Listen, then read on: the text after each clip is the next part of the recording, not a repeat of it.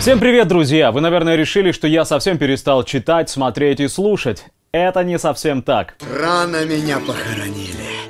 Меня еще невеста ждет!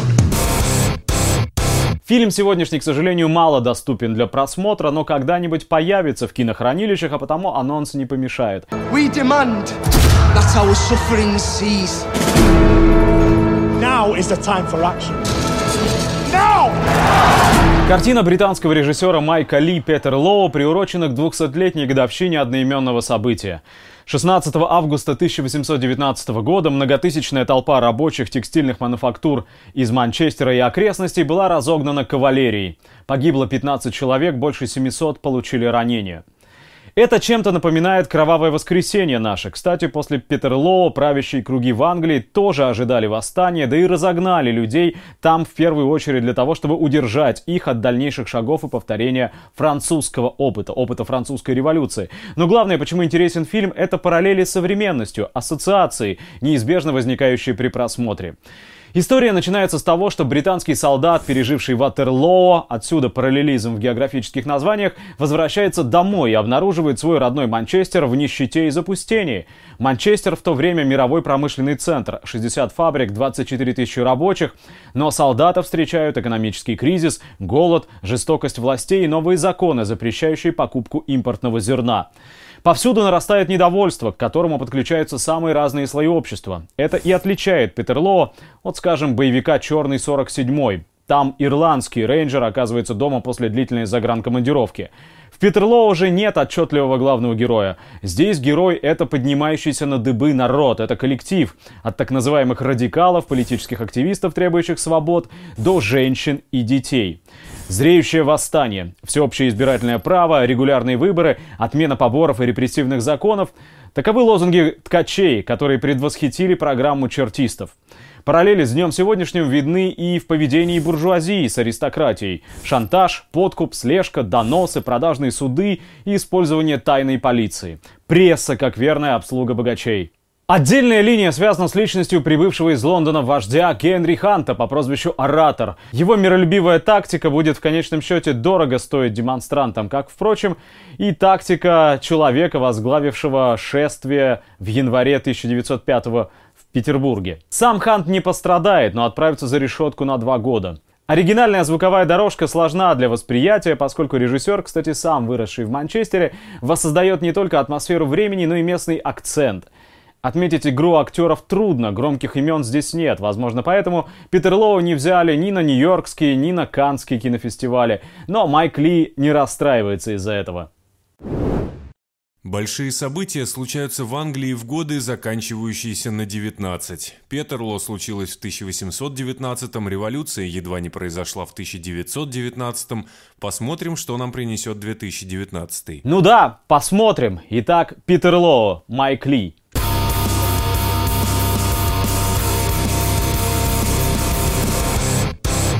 В разделе «Книга» сегодня две книги и два автора, о каждом из которых я уже рассказывал. Это Теодор Драйзер и Джон Стейнбек. Надо заметить, благодарные зрители подбрасывают мне иногда не только футболки, но и пищу для размышлений. Адрес под роликом. Именно так и достались мне два русских дневника, написанные с интервалом примерно в 20 лет. В случае с Драйзером Произведение вообще практически неизвестное, восстановленное по рукописям из архива Пенсильванского университета. Стейнбек же опубликовал свои записки практически сразу же после возвращения из СССР в 1948 году. Книги дают возможность заглянуть в прошлое, заглянуть в зеркало, а также заглянуть в душу двум очень разным, но очень знаменитым американцам, симпатизировавшим СССР и пользовавшимся громадным авторитетом у советской аудитории. Оказывается, не все так просто. Дневники читаются легко, особенно потому, что предмет повествования в них столь близок и знаком каждому. Наш быт, наши привычки, наша бюрократия, наша культура и наша история. Кроме того, Драйзер и Стейнбек позволяют оценить точку входа и точку выхода из сталинской эпохи.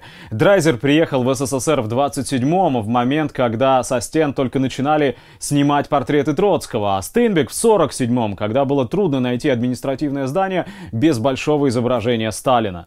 Драйзер, конечно, понравится нашему читателю значительно меньше. Он постоянно раздражен и недоволен всем. Холодом, грязью, медлительностью, неисполнительностью государственного аппарата, наличием водки или отсутствием водки. Оба гостя ссорятся с представленными к ним сопровождающими.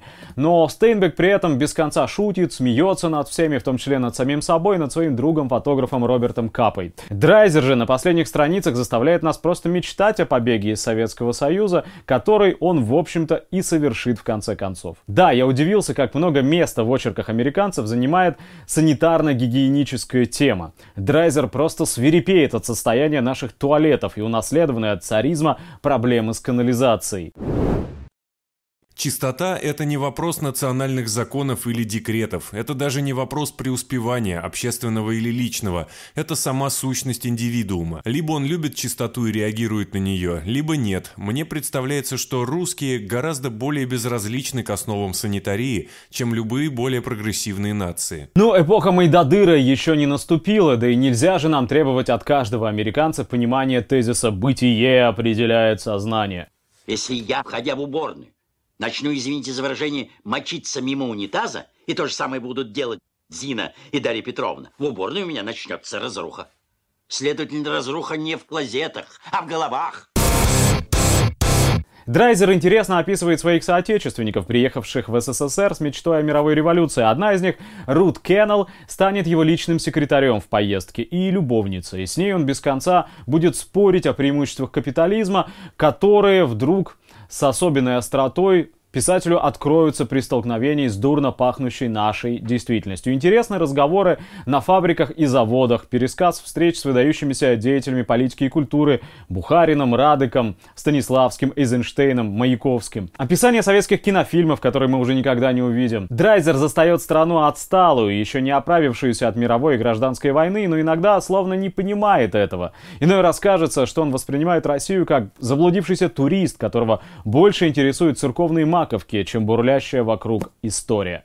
Впрочем, добравшись до родных берегов, Драйзер все-таки берет себя в руки и заканчивает очерк пожеланиями успеха великому эксперименту. У меня только самые добрые мысли об СССР, говорит он. Стейнбек же заливисто хохочет, но видно, что и ему, привыкшему к чистоте, трудно смириться с отсутствием горячей воды или оборудованной уборной.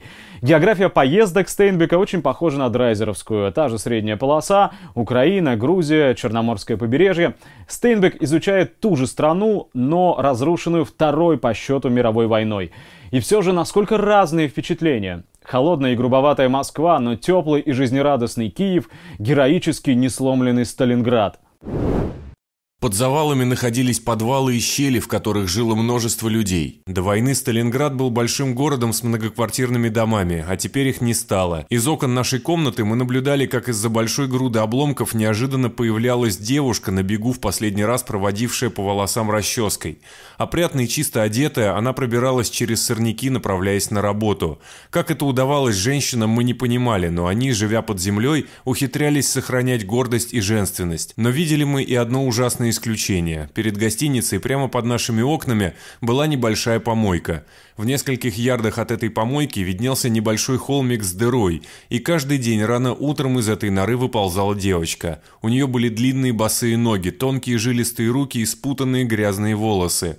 Из-за многолетнего слоя грязи она стала темно-коричневой, но когда эта девочка поднимала голову, у нее было самое красивое лицо из всех, которые мы когда-либо видели. В кошмаре сражений за город с ней что-то произошло, и она нашла покой в забытии. Сидя на корточках, она подъедала арбузные корки и обсасывала кости из чужих супов. Послевоенные города в грязи и руинах, но стремительно восстанавливаются. Растет Сталинградский тракторный, сегодня нет его уже. Растут украинские колхозы, жажда жизни ощущается на каждой странице. Эти книги словно проявители-закрепители. Их надо читать друг за другом, чтобы почувствовать, как сильно изменился СССР за 20 лет. А еще книга Стейнбека преисполнена самых добрых слов по отношению к простым людям. Русским, украинцам, грузинам, шокировавшим американцев своим гостеприимством. И все они повторяют один и тот же вопрос. Будет ли война? Хотят ли в Вашингтоне войны? Стейнбек и его друг-фотограф повидали войну корреспондентами. Они не брали смелость отвечать за политиков, но говорили от себя. Нет, войны американцы не хотят. Холодная война, между тем, только начиналась. Стейнбек еще вернется в СССР, но эпоха маккартизма выметит его русский дневник с книжных полок. Через три года 40-летний фотограф Роберт Капа подорвется на мине во Вьетнаме.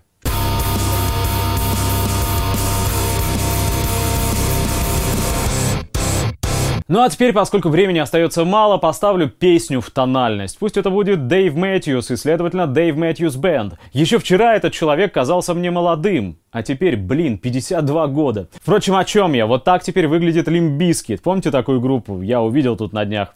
Страшная штука время. Собственно, об этом отчасти и песня. Она называется «Гробокопатель» и в 2003 году принесла группе очередную Грэмми. Но интересно, конечно, совсем не все эти заморские цацки, а мрачный сюжет клипа.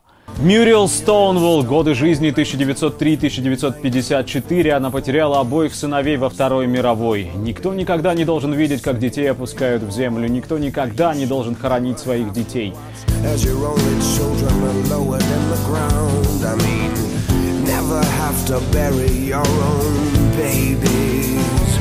Могильщик, когда будешь копать мне яму, сделай ее неглубокой, чтобы я мог чувствовать дождь. Дэйв Мэтьюс, как и большинство буржуазных эстрадных исполнителей, большой путаник по части политики. Ну то есть за все хорошее против всего плохого. И все-таки интуитивно на правильной стороне он. К счастью, у нас еще есть такие люди, как Берни Сандерс, сказал он перед последними президентскими выборами в США. Правда, потом Сандерс уступил Клинтон, и наш певец проголосовал за какого-то либертарианца. Песню этим, конечно же, не испортишь.